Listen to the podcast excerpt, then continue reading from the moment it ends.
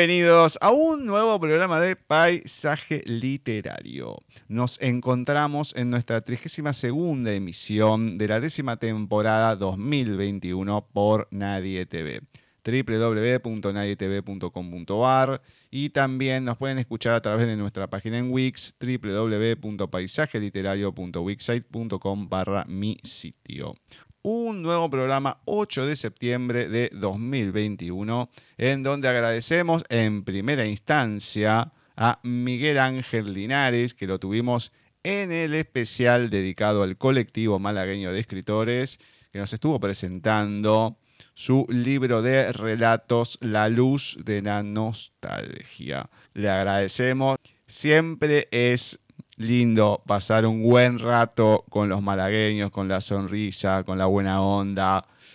Siempre, siempre. Así que miles de gracias. En el segundo bloque vamos a tener una entrevista con una escritora, una amante de la cocina, de los viajes, dominicana, Raquel Cabrera. Contacto arroba tienen mail, Skype, Facebook de la radio, arroba nadietv en el Twitter. Y si se quieren comunicar con este programa, lo pueden hacer a través de paisaje literario. Mail, con ese mismo correo nos agregan en el Skype. Gustavo Literario es nuestro perfil en Facebook. Paisaje Literario es nuestra fanpage, arroba paisaje literario, Twitter, paisaje literario en Instagram y nuestra página en Wix, como ya se las mencioné, www.paisajeliterario.wixsite.com barra mi sitio. Y hoy sí la tenemos a Ceci en presencia, aunque sea a través del internet, pero voy a poder dialogar con ella un poquito de cada texto y no hacérselos tan denso como seguramente fue la semana anterior. Así que vamos a darle la bienvenida a nuestra meremérita profesora empezar este bloque de lecturas. Muy buenas tardes, noches, Ceci. ¿Cómo va todo por ahí? Hola, Gus, muy bien. Todo bien, por suerte. Bueno. Empezando un nuevo programa. Exactamente. ¿Cómo zafaste la semana pasada, eh? Estaba esperando ese cuento con tantas ansias de que dijiste que ibas a leerle Lucas. Digo, ay, cómo me voy a reír y justo te toca cuando no estás. Eso no se hace, lo hiciste a propósito, ¿eh? O elegiste ese a propósito y no tocaba, o no sé, pero muy raro todo. No, no, estuve buscándolo porque yo me acordaba que te gustaba y lo encontré, y lo encontré en el mismo, en el mismo libro, eh, pero claro, estaba en la parte de atrás, yo no me había dado cuenta. Había, hay dos secciones de Lucas, al comienzo del libro que tengo yo y al final. Entonces ahora había empezado con los del final y dije, bueno, este, este para Gus. Me olvidé de dedicarlo. Me moría. No, no, no, estaba revolcándome en el piso cuando lo leías. Lo que me he reído. No te das una idea que ese programa fue. ¿eh? El programa pasado fue raro. Yo es uno de los mejores. totalmente, no, no, no hay ninguna duda. Sin ninguna duda. Semana pasada fue rara porque estuvo el día de la tía, que leí algo de lo que había escrito, de lo que había contado ya en su momento. Ese libro que había precisamente encontrado, con poesías, o tipo de poesías de ellas y demás con la emoción y después en un extremo y en el otro extremo lo de Lucas, que sí, no, me moría. Me, Para equilibrar. Sí, un poco. El equilibrio nunca está de más. El hilo conductor del programa fueron los momentos. Esos momentos que son especiales momentos eh, que tiene la vida en general, porque la verdad que es eso, uno va viviendo y demás, pero lo que termina definiendo a uno son momentos ciertos, puntuales, tanto de, añoranza, de desolación, de todo, son momentos.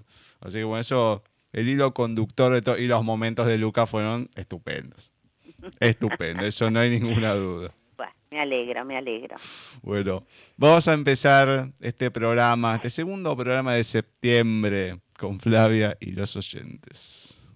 Hola Gustavo, hola Cecilia, ¿cómo están? Espero que se encuentren muy bien en este miércoles y en este programa de paisaje literario. Estamos reencontrándonos otra vez con los textos de oyentes. Le enviamos un saludo también, por supuesto, para los oyentes de paisaje literario. Esta vez con una poesía de Sonia Crespo, titulada Delirante Amor. Tu flecha consigue atravesar mi pecho, dejando mi corazón marcado, como un vaquero a su ganado clavándose en el candoroso helecho.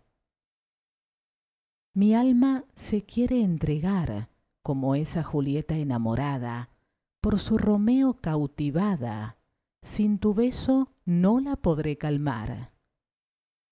Los ángeles cantan la melodía que lleva tu nombre escrito, el que sin querer siempre repito, al llenarme de eterna alegría apareces en mis sueños, desatando toda mi pasión, haciendo que pierda la razón al ser de mi lujuria el dueño. Acaba con este delirio, haciendo que sienta frío con tu calor, regándome con el puro amor de tu sangre delirio. Sonia Crespo Muchas gracias, Fla. Muchas gracias. Muchas gracias a Sonia. Tenemos bastante presente durante el año a Sonia Crespo también. Y me gustó, muy lindo, con Muy rima, que no estábamos tan acostumbrados hoy en día como lo No, hemos no, nombrado no, no, muchas veces. Estas rimas entre el primer y el cuarto verso, entre el segundo y el tercero, repito, no es tan frecuente hoy en día, cuartetos, muy lindo. Y el comienzo te impacta. Tu flecha consigue atravesar mi pecho, dejando mi corazón marcado como un vaquero a su ganado, clavándose en el candoroso helecho. Em, Bueno, a mí me gustó la segunda, la segunda estrofa me encantó. Pero bueno, viste, cada uno tiene su No, gusto. totalmente. Pero me hizo acordar a esos trabajos del colegio, de la primaria, que forzadamente a uno lo hacían escribir sonetos y la rima y demás. No digo que esto sea forzado, pero me hizo acordar a eso. Yo cuando veo este tipo de versos, estas rimas que están escritas ahora, no las de antes, me hace ir a ese momento, precisamente como lo estaba marcando antes, digo, "Oh, tengo que escribir una poesía y encima con rima y qué sé yo, qué pesado, y bueno. Así que me, hizo acordar a eso, este, est- estos versos. Así que muchas, muchas gracias, Sonia. Bueno, ¿y con qué seguimos? ¿Con quién continuamos? Continuamos con Hortensia Aguilar Herrera. Lloran las piedras. Lloran los olmos sobre la ría, sobre los cedros, sobre el sollozo, sobre la hiena que aún reía, sobre la hierba, sobre el destrozo. Lloran las aves que sobrevuelan, las charcas muertas, el cieno seco, putrefacciones que reverberan sobre los vientos, sobre el eco. Lloran los álamos de otros bosques, en la ventisca de olor a miedo, la huella muerta, fuego en los montes, la madre tierra llora el denuedo. Se oye el resuelo de álamos viejos, cortezas huecas enrojecidas, quema la tierra, hasta en lo lejos las piedras lloran ya acaecidas.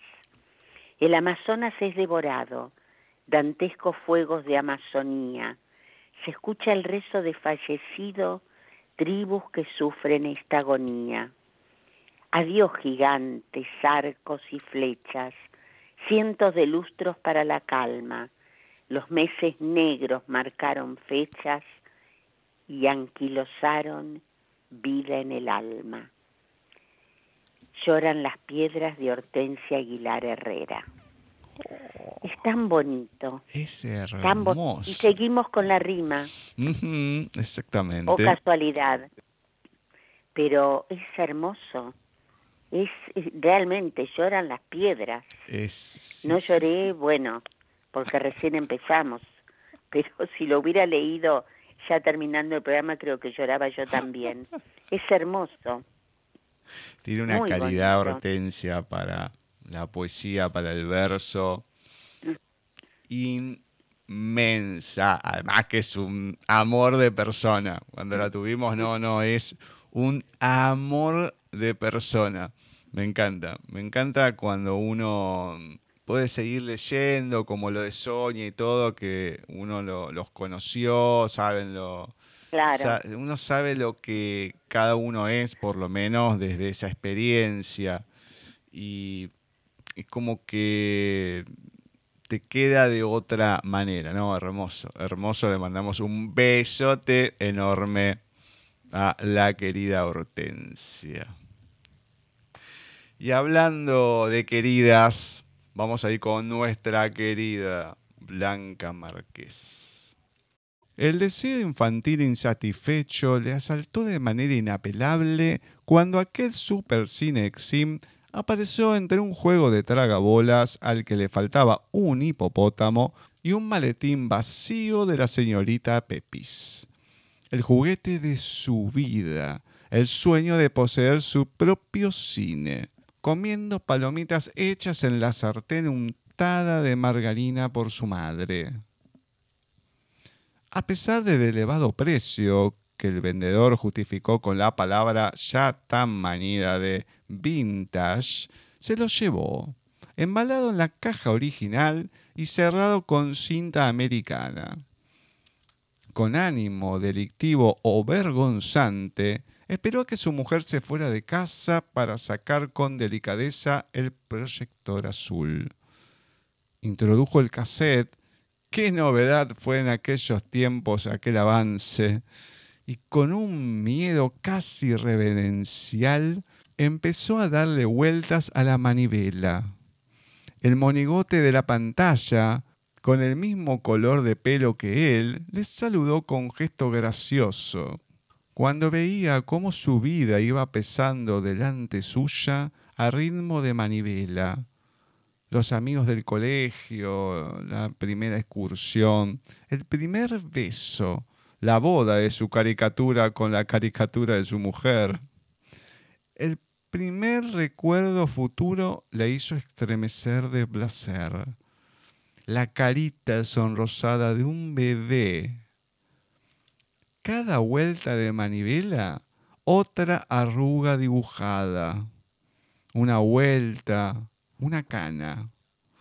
Cada vez más asustado, se paró en el primer nieto soltó bruscamente la sudada manivela naranja, desmontó el cassette y metió el Super Cinexim en su caja. No supo si meterlo en el contenedor de plástico o de orgánico. ¿Se puede reciclar una vida? Se dio cuenta de la estupidez de la pregunta y la caja cayó al fondo del contenedor con estrépito. Se metió en la cama. Tienes los pies fríos, susurró su mujer entre sueños. Blanca Márquez. Como siempre, Blanca, genia total para escribir. Me encantó y me quedé pensando en esto de si se puede reciclar una vida, ¿no? Hmm. Eh, que uno a veces vive tan apurado, tan sin pensar que no puede volver atrás ni un segundo, ni un segundo se puede volver atrás. Me impactó muchísimo, me impactó muchísimo. Mira, acá hay muchas, pero muchas, conozco gente que ha tenido muchísimas más. No sé si a vos te pasará, si tendrás pero el tema de las diapositivas. Sí, sí. Y un poco, no digo que sea lo mismo, este Super Cinexim, pero mm, acá está el. Creo que, creo que mi tía tiene uno y no sé si en la pieza de mi viejo hay otro. El que te lo ponías como unos binoculares y Después, bueno, ibas poniendo las fichitas ahí. Después está el típico proyector que ibas poniendo varias juntas, ya tac, tac, tac, tac, tac, tac, y, e iban pasando. Y un poco me hizo recordar a eso. Son cosas que uno, igual que las fotos y demás, pero la emoción de conseguirlo, y yo lo veo reflejado cuando compraba cosas que eran de, mi infancia y todo, y tenías esa emoción. Mirá lo que tengo. Capaz que se lo mostrás a alguien chico de ahora y decís, esta estupidez, iba a decir otra cosa. Esta estupidez que es y qué sé yo, y uno, ah, no, ¿por qué esto? ¿Qué sé yo? O con mi hermano mayor. Que decía, no, yo estoy en, en mi infancia era inalcanzable, qué sé yo y todo, pero claro, vos tenés esa emoción bueno, si le voy a mostrar y todo, le voy a dar la sorpresa y vos te quedás. Me imagino la perplejidad de decir, ya está, o sea, ¿qué sentido tiene esto? ¿No? El, caer en, eso, que uno ya está, ya pasó, está grande, ya otras cosas. No sé, Me hizo recordar un poco a eso. Vienen textos muy reflexivos los de Blanca últimamente. Sí, sí, sí. Muy reflexivos, ¿eh? Este es el último que tengo. Es el último que mandó, no hace mucho. Si no manda algo, ya me quedé sin nada. Parecía mentira a principio de año. Pero ya me quedé sin nada. Así que veremos de estimular la imaginación de Blanca para conseguir algunas otras cosas. Le mandamos un beso gigante. Vamos ahora con el comerciante de emociones en la voz de Bani. Muy buenas tardes, noches, Bani. ¿Cómo va todo por ahí? Buenas tardes, noches, Gus. ¿Cómo va? ¿Cómo están todos? Eh, bien, bien, todo bien. Todo tranquilo por el momento. Bueno, me alegro mucho que así sea. Ahora, mm, lo que puede la vejez, ¿eh? hay gente que se pone gaga porque Estuviste hinchando los pies toda tu vida, como veíamos con Sebastián en el capítulo anterior. Y ahora de repente, ah, como diciendo, sé feliz, haz lo que quieras. Sea actriz si te gusta. Sí, dale, flaco, me estás jodiendo. Ahora. Ya te puse palos en la rueda toda la vida, ahora sé lo que quieras. Sí, sí sabremos de eso, sí sabremos de eso. Te quedan dos, días de vida. Bueno, disfrutar. Una cosa así. Pero por favor. Todos conocemos a gente ya de una edad donde parece que empieza la cuenta regresiva y ahí hacen un gran despertar de todo lo que no hicieron, de todo lo que hicieron mal, como ese balance y todos conocemos a padre truncando los deseos y los sueños de sus hijos, con lo cual está bien reflejado. ¿Lo dice por alguna experiencia propia?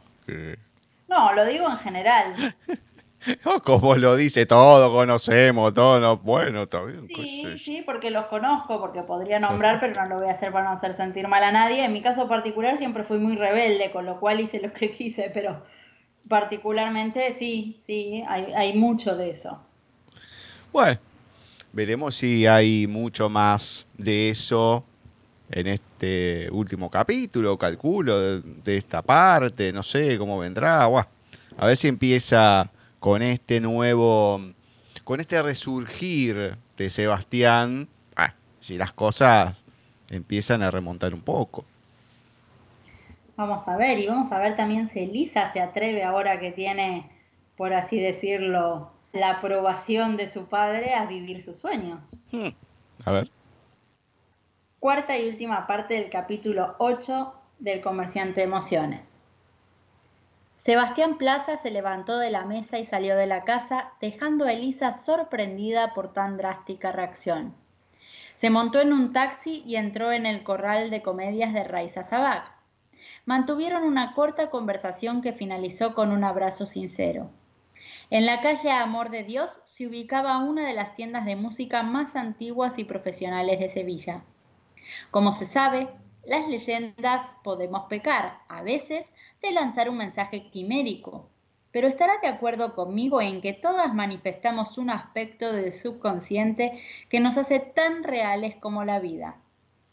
Se cuenta que el edificio donde se ubicaba la tienda de música perteneció muchos siglos atrás a una mujer fascinada con las labores de la nigromancia.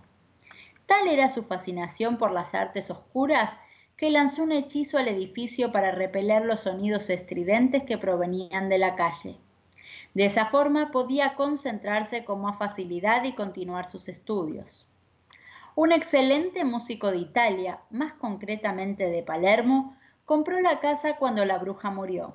Comenzó a diseñar y construir bellos instrumentos de cuerda, viento y percusión con la incomodidad de que ninguno de ellos sonaba una vez estuvieran finalizados.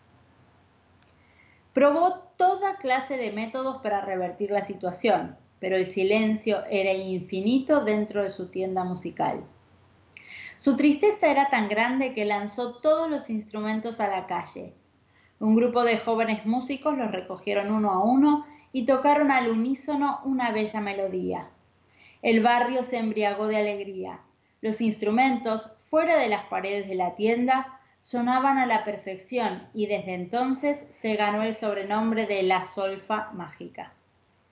Se trata de una leyenda interesante, pero nada comparado con la historia del comerciante de emociones que ahora continúa.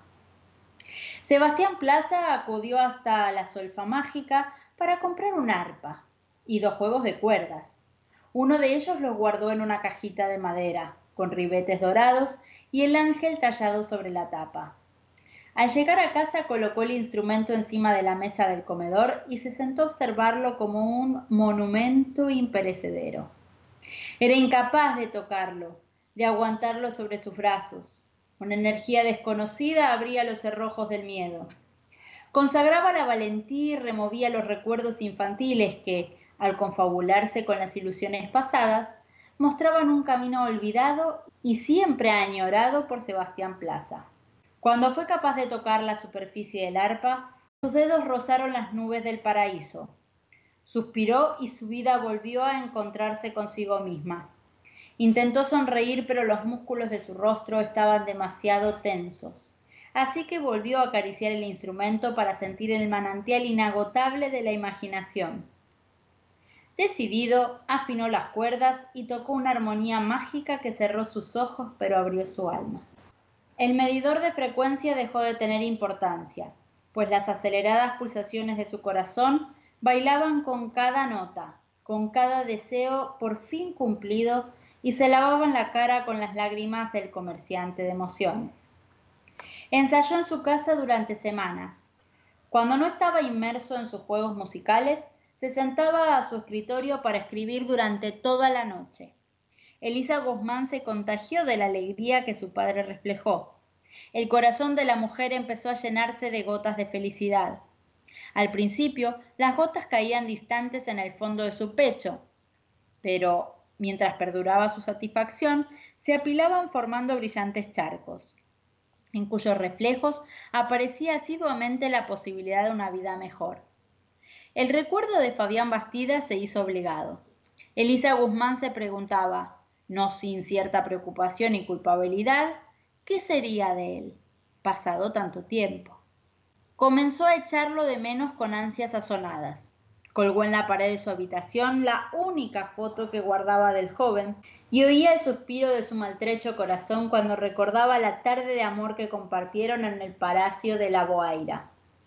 Los primeros días, cuando Sebastián tocaba el arpa, la joven se resistía a escuchar los bellos sonidos que emitía, por temor a recaer en alguna laguna sentimental. Pero su vida había cambiado tanto que su corazón, antes vacío, continuaba llenándose de felicidad desde que venció al miedo con las armas del perdón y la ilusión. Acabó soñando día a día, sin preocuparse de lo que vendría después, agudizando sus sentidos para saborear su rutina, que una vez supo leer la magnificencia de su existencia, se convirtió en una sensación tan increíble que dejó de sentirla como tal, para convertirse en una aventura extraordinaria. Cierto día, Elisa acudió hasta la glorieta de Becker, en el parque de María Luisa.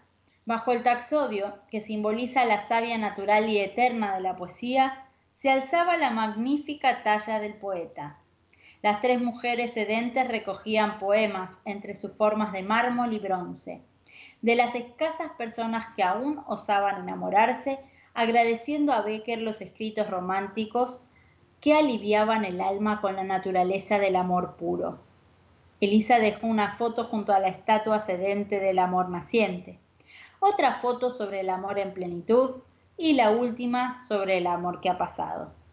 La primera fotografía pertenecía a una sonrisa de la propia Elisa, simbolizando el equilibrio emocional que había alcanzado. La segunda fotografía reflejaba una de sus actuaciones teatrales en el desaparecido orfanato de las Caperuzas. Fabián Bastida aparecía en la última imagen como un deshilachado recuerdo deseoso de ser remendado. Era cierto que la mujer echaba de menos a Fabián Bastida, pero estuviese donde estuviese, le deseaba la mejor de las suertes. Admito que para poder evolucionar es necesario el perdón hacia los demás y, sobre todo, hacia nosotros mismos. No es nada fácil conseguirlo, pero Elisa Guzmán alcanzó un estado de madurez digno de mención, pues llegó a perdonar al mismísimo Raymond de Fro, que por aquellas fechas era propietario de un joven corazón preparado para ser colocado en su repulsivo pecho. Elisa Guzmán advirtió que sin la traición de Defro no habría sido capaz de encontrar su verdadero camino. La catarsis que le produjo aquel suceso la catapultó hacia un sendero de rendición espiritual y la vida se le empezó a mostrar como una posibilidad eterna de volver a empezar. Sebastián Plaza terminó con la escritura de un guion teatral que se representaría en el Corral de Comedias de Raiza el fin de semana próximo. Todo estaba preparado para la función. El comerciante invirtió una gran suma de dinero en el espectáculo y la publicidad se colocó en todos los rincones de Sevilla.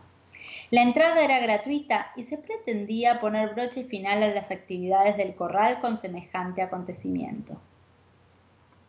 Y así finaliza la cuarta y última parte de este capítulo 8 del comerciante de emociones de Salvador Ortiz Serradilla.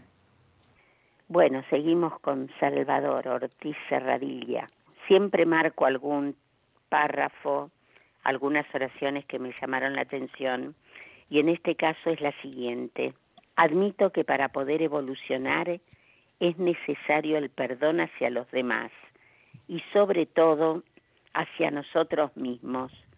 No es nada fácil conseguirlo, pero Elisa Guzmán alcanzó un estado de madurez digno de mención, pues llegó a perdonar al mismísimo Raymond de Fro, que por aquellas fechas era propietario de un joven corazón preparado para ser colocado en su repulsivo pecho. Lo voy a dejar allí porque seguiría, ¿no? Es un párrafo que me gustó mucho por el tema del por el tema del perdón que es tan difícil, tan tan difícil de lograr de verdad. Olvídate. Muy complicado.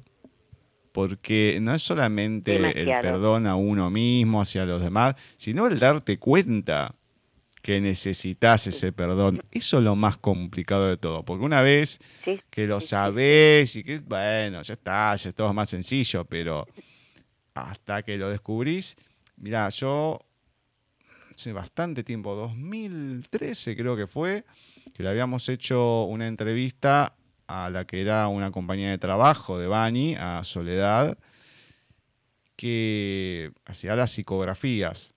Ese tuvimos varios ese día y demás, bueno. Y después me hizo una y apareció una frase que a mí me impactó porque era lo mismo que me decía otra persona, abrí tu corazón, qué sé yo, y decía, ¿cómo puede ser? Y después otra vez más la frase, che, digo, pero pará, o sea, no puede ser que de tres lados distintos me esté llegando esta frase. Claro. ¿Y qué es? ¿Y qué? Pero tiene mucho tiempo así, ¿eh? Pero un par de años hasta que después surgió, bueno, un trabajo en metafísica y demás que tenía que ver con el chakra del corazón. Ah, sí, porque esto tal, tal cosa. Escúchame, si estaba tan claro, o sea, ¿por qué no me lo dijiste antes? Claro. O sea, pasé dos años con esto diciendo, ¿qué hago con esto? Y después, bueno, fue todo mucho más sencillo, pero pasó muchísimo tiempo hasta que descubrí eso. Y ahí, bueno, obviamente el, perdón hacia un montón de cosas que yo me he hecho a mí mismo, etcétera, etcétera, etcétera. Pero hasta llegar a ese punto, olvídate. O sea, no solamente todo el tiempo que me había pasado a mí de vida, sino desde que me dicen algo hasta que más o menos descubro qué hacer, un montón. No es fácil. No es fácil. Destaco lo que es la leyenda, la mini leyenda que nos va dejando Salvador de la solfa mágica, muy simpática. Lo de Lisa, lógicamente, como marcaste vos, el verdadero camino que encuentra Elisa gracias a esa tradición de Defro, la escena del arpa de Sebastián y demás, muy similar, aunque en otro sentido, a lo que leí la semana pasada el fragmento de Tarzán de los monos con Kerchak, que quería el rifle, que era... No, no lo leí, lo comenté. Sí, no, lo de Kerchak lo comenté, lo había leído, leí, lo leí para mí, pero elegí otro fragmento que es cuando Kala lo, como que lo agarra y lo adopta como propio a, a Tarzán, a John. Entonces, la escena posterior a esa, después que matan al padre de, de Tarzán, o del otro John, como que Kerchak ve el rifle ahí en la pared, sabe que es el que produce ese ruido y demás, y está como loco de un lado para el otro, y lo mira de un lado para el otro, y no se anima a agarrarlo, como ese nerviosismo, como que sabe que ahí hay algo que le moviliza todo. Y me hizo acordar a esto, no se pone como loco, pero más o menos, eh, Sebastián. Lo mismo, pero con dos situaciones diferentes, con dos objetos distintos. Y cómo a veces el ser humano reacciona así con ciertas cosas, ¿no? Bueno, el Super Cinexim, en el cuento de Blanca, esto, esos objetos que te producen una alteración de las emociones eh, por distintas circunstancias. Es increíble a veces cómo se moviliza el hombre ante ciertas cosas. Así es. Bueno, sí, sí. ¿Con qué seguimos? Seguimos con un escritor estadounidense, O. Henry, que nacía en 1862 y en realidad se lo considera el maestro del relato breve. A mí me gusta mucho uno de sus cuentos, Los Reyes Magos, que voy a tratar de resumirlo y relatarlo al mismo tiempo, porque para leerlo sí es extenso. O. Henry nos cuenta que estamos hablando de fines del siglo XIX, así que hagámonos la idea de cómo vivía la gente en ese momento. Una pareja de recién casados, Delia y Jim, se amaban muchísimo, vivían muy precariamente, ganando muy pocos céntimos cada uno, y llegaba la fiesta de Navidad, y cada uno de ellos lo único que tenía era un gran tesoro. Jim tenía un reloj que había pertenecido al papá y al abuelo, simplemente, y lo quería muchísimo. Y Delia tenía su largo cabello, una cabellera que dice en el cuento que era la envidia de más de una reina. Pero ninguno de los dos tenía dinero para, para comprarse un pequeño regalo, ni para Navidad, ni para los reyes. Entonces Delia una mañana se mira al espejo, deja caer su cabellera que le llegaba más abajo de la cintura, y bueno, con un poco de dolor va a la peluquería y vende su cabello. Vende su cabello, le dan 20 dólares, que eran 20 dólares en ese momento, y con eso compra una cadena para el reloj de Jim y dice va a estar feliz y orgulloso no teniendo que sacarlo a cada rato, sino que lo va a tener colgado de la cadena. Se arregla el cabello con el cabello corto que le queda Dice, bueno, igual Jim le va a gustar como estoy. A la tardecita llega Jim de trabajar. Eh, ambos, aclaro que ambos trabajaban, aunque cobraban muy poco cada uno. Y cuando la ve con el cabello corto, se queda azorado. Y ella le dice, pero ¿cómo? ¿No te gusta? Y él la abraza. La abraza y, y acá me empiezo a emocionar. Y le regala eh, lo que ella siempre había deseado, que era una colección de, de peinetas que se usaban en esa época, toda una colección de peinetas que ya ahora hasta que no le creciera el cabello no las iba a poder usar. Ella le agradece y le da la cadena que le había comprado para el reloj y él le dice gracias, pero vendí el reloj para comprarte las peinetas. síntesis y como corolario, O. Henry nos dice que realmente el regalo más lindo, más lindo que se puede hacer, que es lo que hacían los Reyes Magos, es sacrificar lo que uno más quiere en el otro. Y colorín colorado, porque si no me voy a poner a llorar. Siempre me gustó, se lo hacían leer a los chicos hace muchos años en la escuela es muy bonito, es muy bonito. Así que dejamos a Henry con, con el cuento de los Reyes Magos. Muy lindo, muy, muy lindo. Vamos a conmemorar un natalicio que también ha nacido un 11 de septiembre, en este caso, de 1524. Nos vamos más hacia atrás. Poeta francés, Pierre Duronsa. Se le conoció como el príncipe de los poetas y poeta de los príncipes y lideró junto al también poeta Joaquín Dubellé el grupo poético del Renacimiento francés conocido como la Pléiade, siendo el miembro más representativo.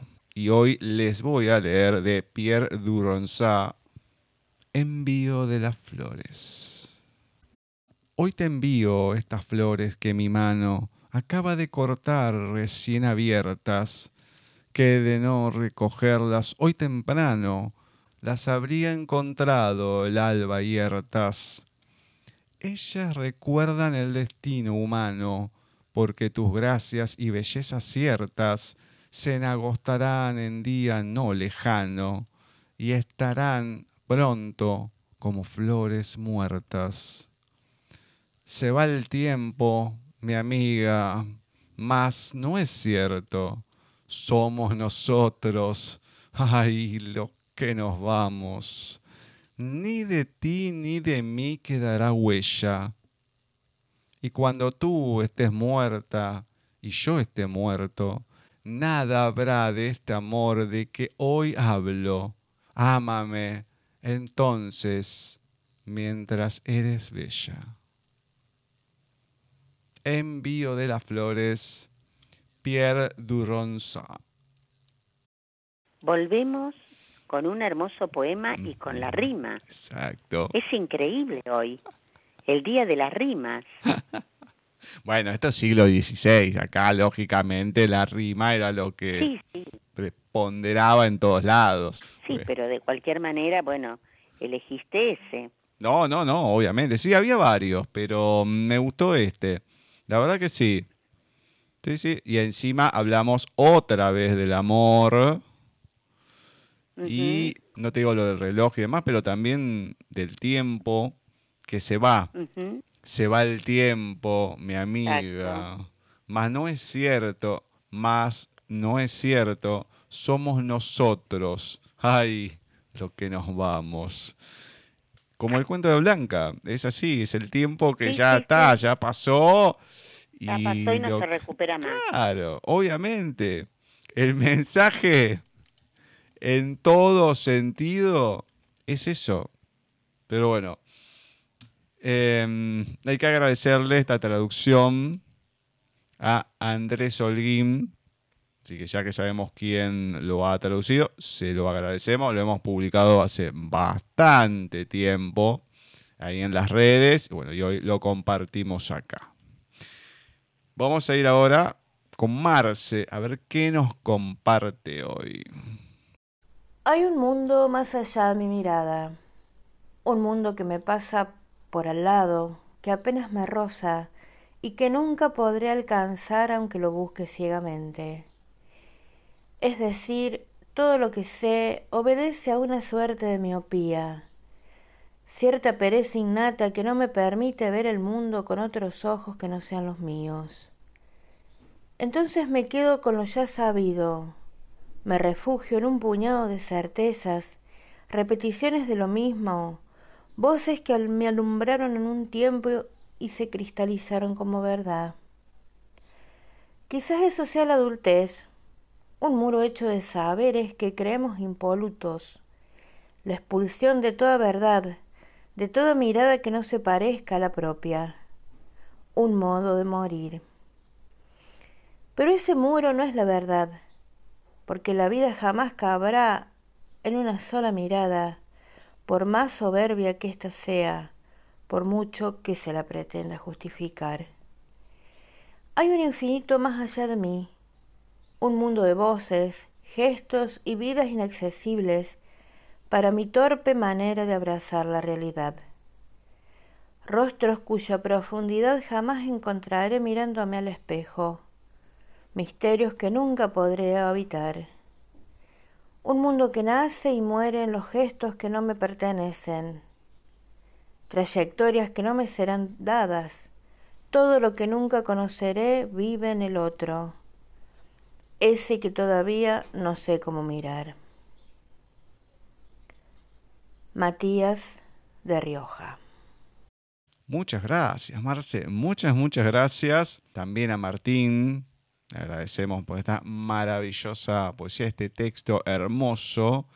Y me gustó mucho, más que cuánta gente ni siquiera se pone a pensar que no es solamente lo que vemos, hay mucho más es una cosa tan cierta esta, que más allá de los momentos que seguimos hablando y demás, pero nadie se lo pone a pensar eso.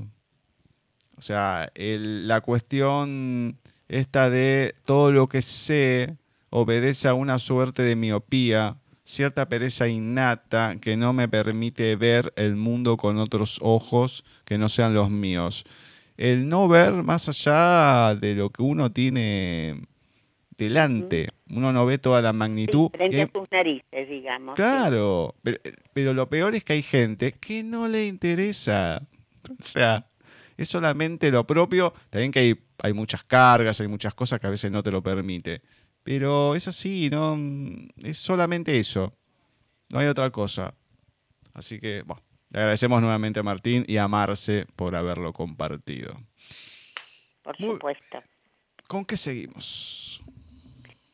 Bueno, con un personaje un poco polémico, como lo fue Domingo Faustino Sarmiento. Si bien nació un 15 de febrero de 1811, falleció un 11 de septiembre de 1888, de ahí que ese día nosotros celebramos el Día del Maestro. Y vaya desde aquí un cariñoso saludo a todos los maestros que conozco, que conocemos, que no conocemos. Y digo maestro, permítaseme la aclaración, y no docente, porque se puede ser docente y no maestro. Maestro es la palabra con mayúscula. Docente sé, recibiéndose, rindiendo unas materias y se acabó. Pero maestro, ojo, y en este momento reconozco y lamento, hay pocos. De modo, sí, sí, sí, sí, ¿por qué no decirlo? Por supuesto, eh, político, pedagogo, escritor, docente, estadista, militar, se lo conocen en realidad por su libro Facundo, Civilización y Barbarie. Yo hoy voy a, a compartir con todos ustedes algunas frases de Domingo Faustino Sarmiento. Y son estas. El buen salario, la comida abundante, el buen vestir y la libertad educan a un adulto como la escuela a un niño. Los discípulos son la biografía del maestro. ¿Y qué verdad es esa? Hombre, pueblo, nación, Estado, todo está en los humildes bancos de la escuela. ¿Puede juzgarse el grado de civilización de un pueblo por la posición social de la mujer, ya en aquella época? ¿eh? Si no existieran dificultades, no habría éxitos. Y vamos a la última. Siempre he creído que la pasión del juego es, en los más de los casos, una buena cualidad del espíritu que está ocioso por una mala organización social. ¿Qué tal? Es muy cáustico, fue muy cáustico eh, Sarmiento. Ah, y acá otra, una ultimita. Lo escrito permanece. Y hay muchas, muchas más, pero bueno, el tiempo nos apremia. Una de las cosas que a mí me da pena es, hace algunos años, como lo han denostado a Ah, sí, Sarmiento, que mm, no sé por qué, pero todo tiene un contexto histórico, seguramente lo que hoy hacemos, si bien ya es una barbarie hoy en día, pero seguramente 100, 200 años en el futuro serán atrocidades de Claro. esa civilización que esté. A lo mejor, a lo mejor no, qué sé yo, uno nunca sabe. Pero eran épocas de, de guerra, de dominio territorial, de tener que conquistar, etcétera, etcétera, y mantener muchas, muchas de esas situaciones. Pero hay otros que, sin embargo, de la historia más reciente, digamos, del siglo pasado, que han sido glorias y han hecho cosas peores por la situación que lo que ha No, hecho él. Pero este, todo por una conveniencia política, vamos a hablar. Pero son cosas que. O un personaje como Rosas, con todo lo que ha hecho, También, que también. no, no le dicen absolutamente nada. Y ha hecho cosas, pero atrocidades. Uno lo ve reflejado un poquito. Vos lo marcabas la semana pasada con la cautiva en realidad. Y yo hablaba un Sí, poco sí, del sí, matadero. Entonces, y uno ve ahí sin decir demasiado. De hecho, me acuerdo que a Ailén cuando le dieron para hacer lo de la cautiva y el matadero y demás, entonces le hacían una serie de preguntas. Entonces, ¿quién era? Creo que decían el, re- el regente, no. No me acuerdo qué palabra de- eh, decían. Claro, y ella analizaba el texto y decía, no, pero acá no lo dice, acá no lo dice.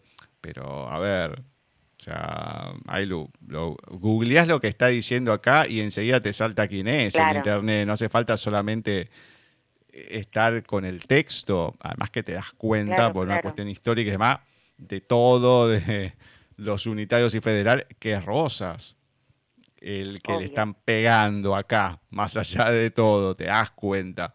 Es bucear un, un poquito y utilizar la tecnología no solamente para buscar ciertas cosas. Pones ahí, tac, y ya está. Es muy, muy sencillo, pero bueno, qué sé yo. Gente que a veces no sé por qué se ensañan con algunas personas. Vamos, hoy estamos con el 11 de septiembre. 11 de septiembre que ha sido fecha no muy alegre para No, no. el siglo actual, vamos a decir. Han pasado bastantes calamidades un 11 de septiembre.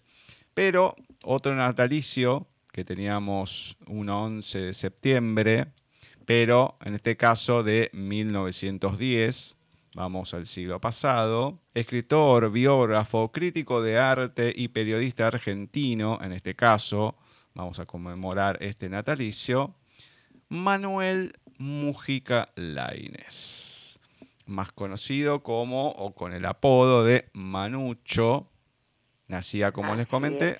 11 de septiembre de 1910. Dentro de las efemérides que hemos publicado a lo largo de todos estos años, desde el 2015 para acá, debe ser una de las más elocuentes que hay. Pues siempre se marca alguna parte de la obra y demás. Pero acá lo que comentan es que la prosa de Mujica Lainez se considera fluida y culta, de sabor algo arcaico, detallista y preciosista, rehuye la palabra demasiado común sin buscar, sin embargo, la desconocida para el lector. Es en especial hábil en reconstruir ambientes gracias a un dotado talento descriptivo y una gran formación como crítico de arte. Aparte de su rica inventiva y su exquisitez literaria, enriquecida por los conocimientos de historia legados a través de sus antepasados.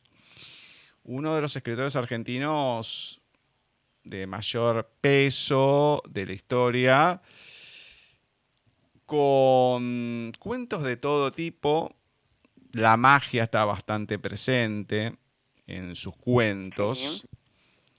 Y uno que me encanta, pero me encanta, en su momento le regalé un libro a una persona, porque quería que lea este cuento. No lo quería leer. Lo leyó y se porque puso a llorar. lógicamente. Y lo tengo, lo tengo al libro. Es un cuento muy extenso. Invito a la gente que lo lean. Obviamente, Es El hermoso. hombrecito del azulejo es her Es hermoso. Hermoso, hermoso. Así que hoy le voy a leer un pequeño fragmento de Manuel Mujica Lainez de El hombrecito del azulejo. Un diálogo, el encuentro, ese primer encuentro entre la muerte y el hombrecito del azulejo. Martinito piensa que su amigo va a morir y que él se quedará solo, más solo que antes. Entonces sale del zócalo y va a buscar a la muerte. Los gatos asombran de ver a un hombrecito tan pequeño caminando por el patio y dejan de maullar.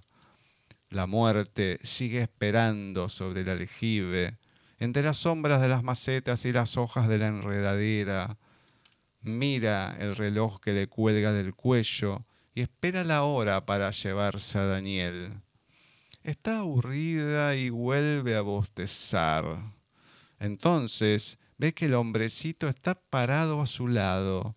Se saca el gorro, la saluda con una reverencia y le habla en francés. Madame la Mort. A la muerte le gusta que le hablen en francés. Se olvida de que está en Buenos Aires, en el patio de una casa modesta. Se olvida que en las calles hay carros tirados por caballos y vendedores de empanadas. Cuando escucha que le hablan en francés, se siente importante, como la muerte de un rey o de una reina. El hombrecito le repite, Madame la Mort. Ella se inclina, lo alza y lo pone a su lado sobre el aljibe. Al fin pasa algo distinto, dice la muerte. Ella está acostumbrada a que le tengan miedo los que pueden verla. Los gatos, los perros y los ratones se vuelven locos y escapan cuando aparece, y los personajes pintados en los cuadros y las estatuas del jardín se quedan mudos. Pero esta vez es diferente porque el hombrecito le sonríe y se ofrece a divertirla. Entonces le cuenta su historia de cuando nació en Francia y de cómo llegó a Buenos Aires por error. El hombrecito del azulejo, Manuel Mujica Lainez. Sí, realmente una maravilla como está escrito. Madame Lamort, este personaje eh, y este hombrecito y el niño que está ahí, por favor, es, es algo terrible por momentos. Eh, no, no, es, es un texto que no tiene desperdicio cualquier parte que uno lea. Este que leíste me encantó realmente. Nos dejas ahí un poco para seguir leyéndolos al decir entonces le cuenta su historia de cuando nació en Francia y de cómo llegó a Buenos Aires por error. Hay que seguir, hay que seguir leyéndolo, pero precioso. Muy buena elección, ¿eh? Muy buena elección. Es muy lindo, es muy lindo, pues es muy extenso también lo que pasa, lo que pasa con todo, con este chico y el hombrecito que decide salir de ahí para ayudarlo y después la locura, o sea, es, es genial, es genial porque es el ambiente bien, bien de principios del siglo pasado, fines del anterior, fines del siglo XIX, con el aljibe, es- esas casonas, dos médicos que terminaron siendo muy conocidos en Argentina. Hay Sí. mucho, mucho, mucha magia, mucho ambiente.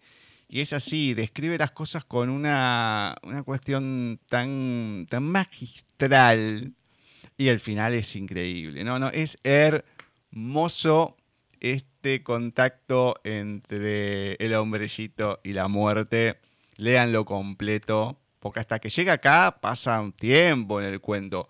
Es hermoso. Sí, sí, Léanlo. Es extenso. Sí, sí, sí, sí, sí. Es extenso. Y recomendamos, obviamente, Misteriosa Buenos Aires, que es donde se extrae Obviamente. este cuento. Muy bien.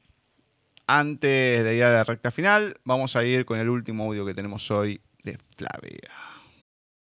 El 12 de septiembre de 1907 nacía el poeta británico Louis MacNeice.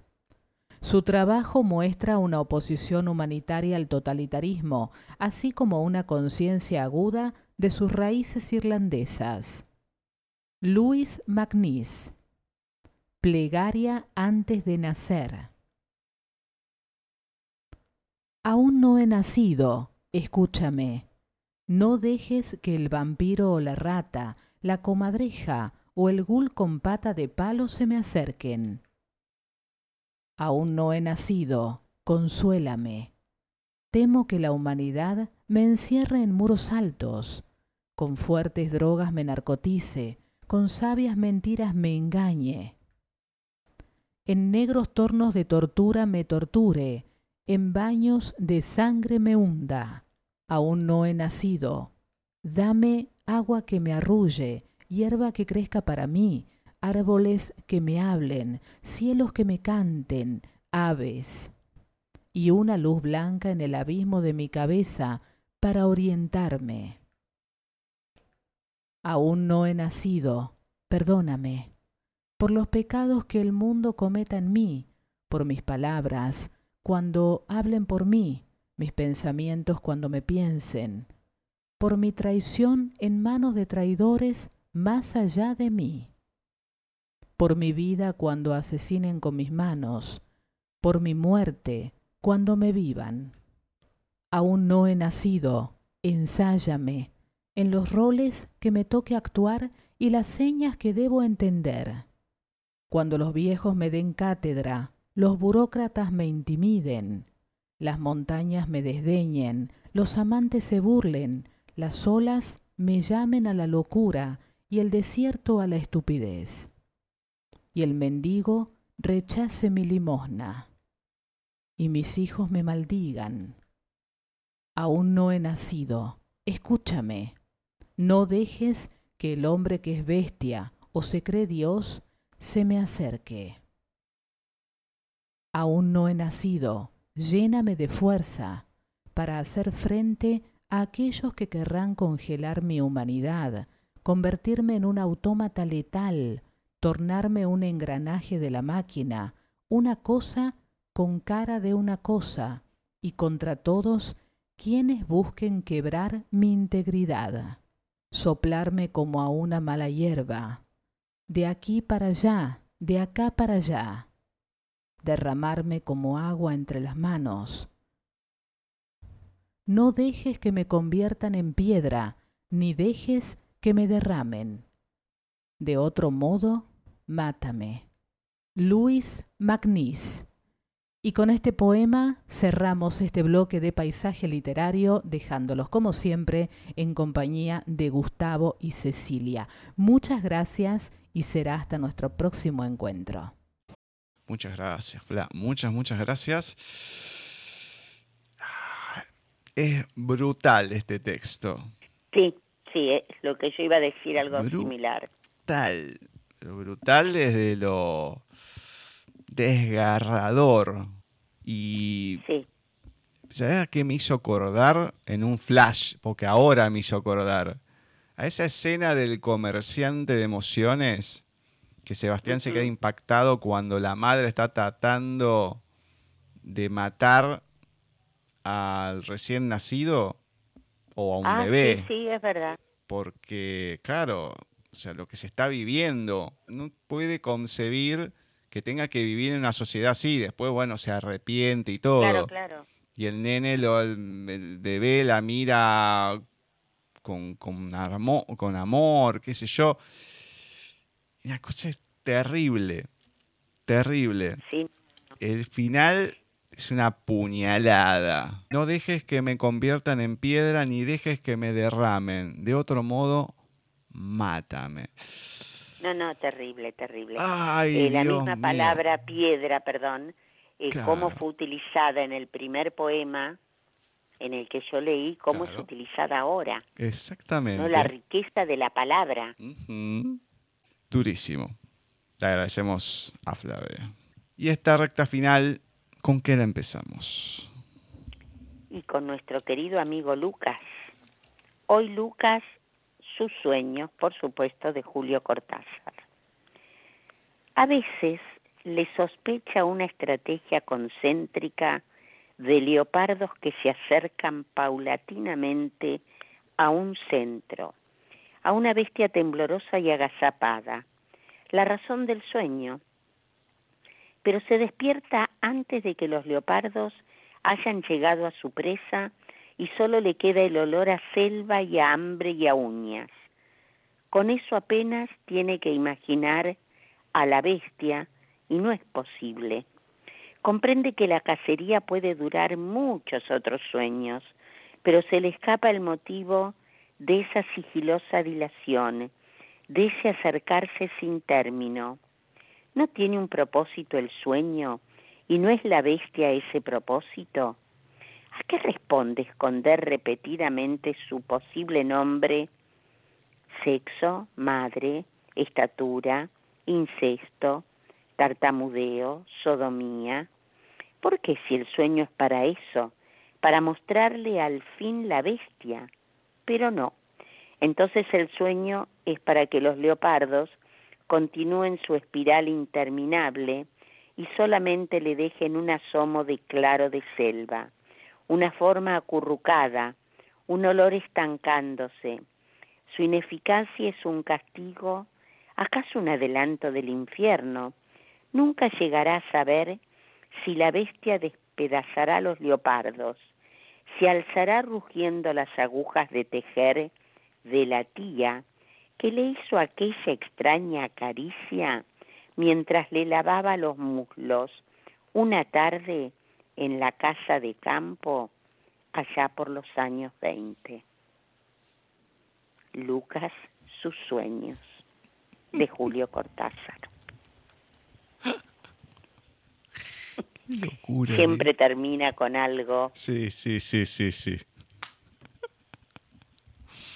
Y los sueños, te digo que estuvieron bastante presentes también en el programa.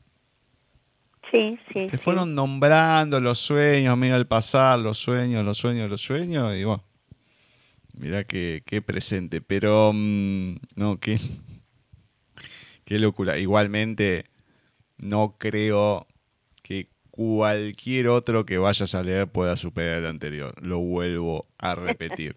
No, No, no, no. lo van a poder superar. No, ese es único. Me encanta. Bueno, vamos con el último audio que tenemos hoy de Bani y Singololo. Hoy al despertarme me avisaste que la margarita que había comprado minada de pimpollos al final es rosada. Recordé esa tarde de abril cuando te volví a mirar a los ojos después de tanto extrañarnos. Entendí cada paso que habíamos dado. Saber de ese amor que sutura sin buscarlo, del amor compañero, cálido, de las cosas bien hechas, porque están bien sentidas. Y entre esas paredes que a veces huelen a sándalo y otras a leña, nos hacemos nido cada día desde entonces. Y vos jugás a la rayuela con el niño que amo, y compartimos este tesoro con aquellos que elegimos estén cerca. Agradecí cada lugar del que supe irme a tiempo para hoy poder ser verdadera presencia.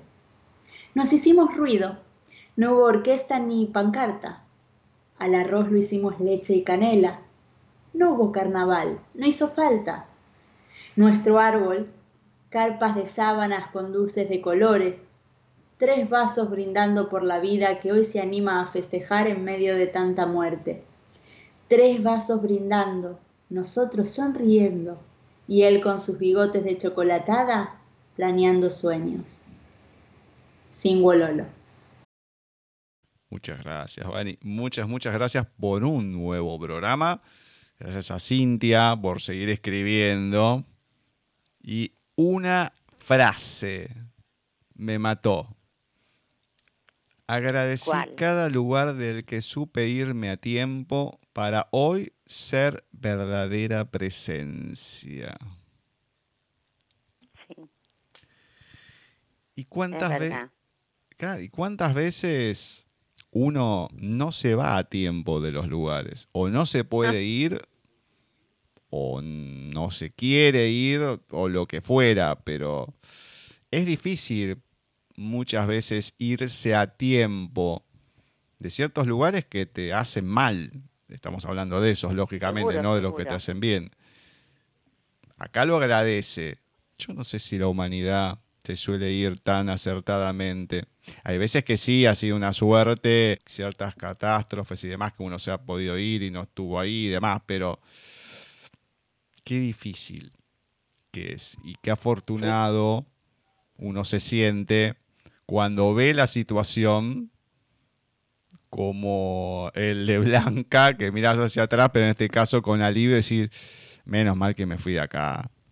Menos mal que no Sí, estoy más, que no estoy con esta persona, lo que fuera, porque mirá lo que sucedió, lo, lo que pasó, en lo que se convirtió. Qué importante es eso, ¿eh? Qué importante. Ya lo creo. ¿Con qué finalizamos? Como siempre, Gus, con Adolfo Barreras de su libro Palmeritas. Página, como siempre digo, o capítulo 48. He visto el amanecer en Marte, la llegada del primer tren a Altagracia. También fui el último en saludar al tren que partió para nunca más volver.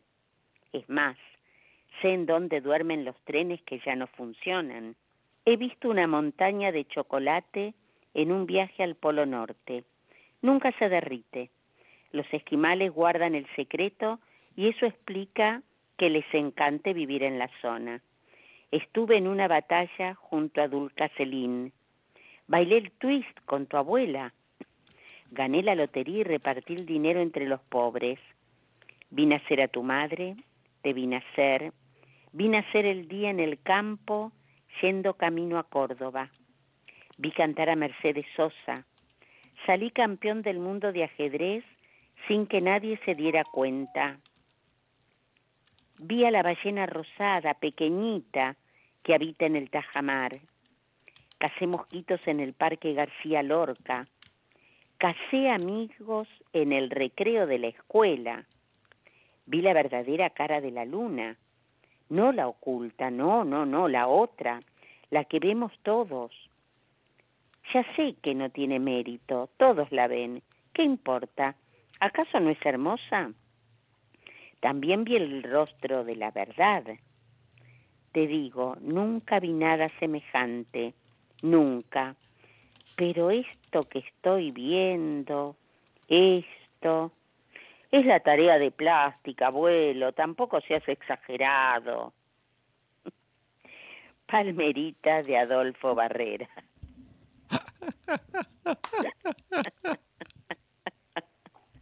Hermoso. No, no, increíble, increíble. Qué, qué imaginación que tiene este hombre también, ¿eh? Increíble. Hermoso, sí, sí, sí, sí. Me encanta. Bueno, le mandamos un abrazo gigante, obviamente. Un a beso Adolfo. gigante, sí, sí, sí. En el próximo bloque, después que Marce nos presente uno de sus temas, que lo escuchemos y demás, vamos a estar entrevistando a una mm, escritora, amante de la cocina, de los viajes, dominicana. Hoy en día está radicada en España, aunque sigue con sus viajes y demás. Raquel Cabrera, que nos va a estar presentando su libro culinario, editado por Ediciones Russer, Vivencias y Sabores. Vamos a escuchar en el Muelle de San Blas, interpretada por la banda mexicana de rock latino Maná. Es el cuarto sencillo del álbum Sueños Líquidos, lanzado el 29 de noviembre de 1997.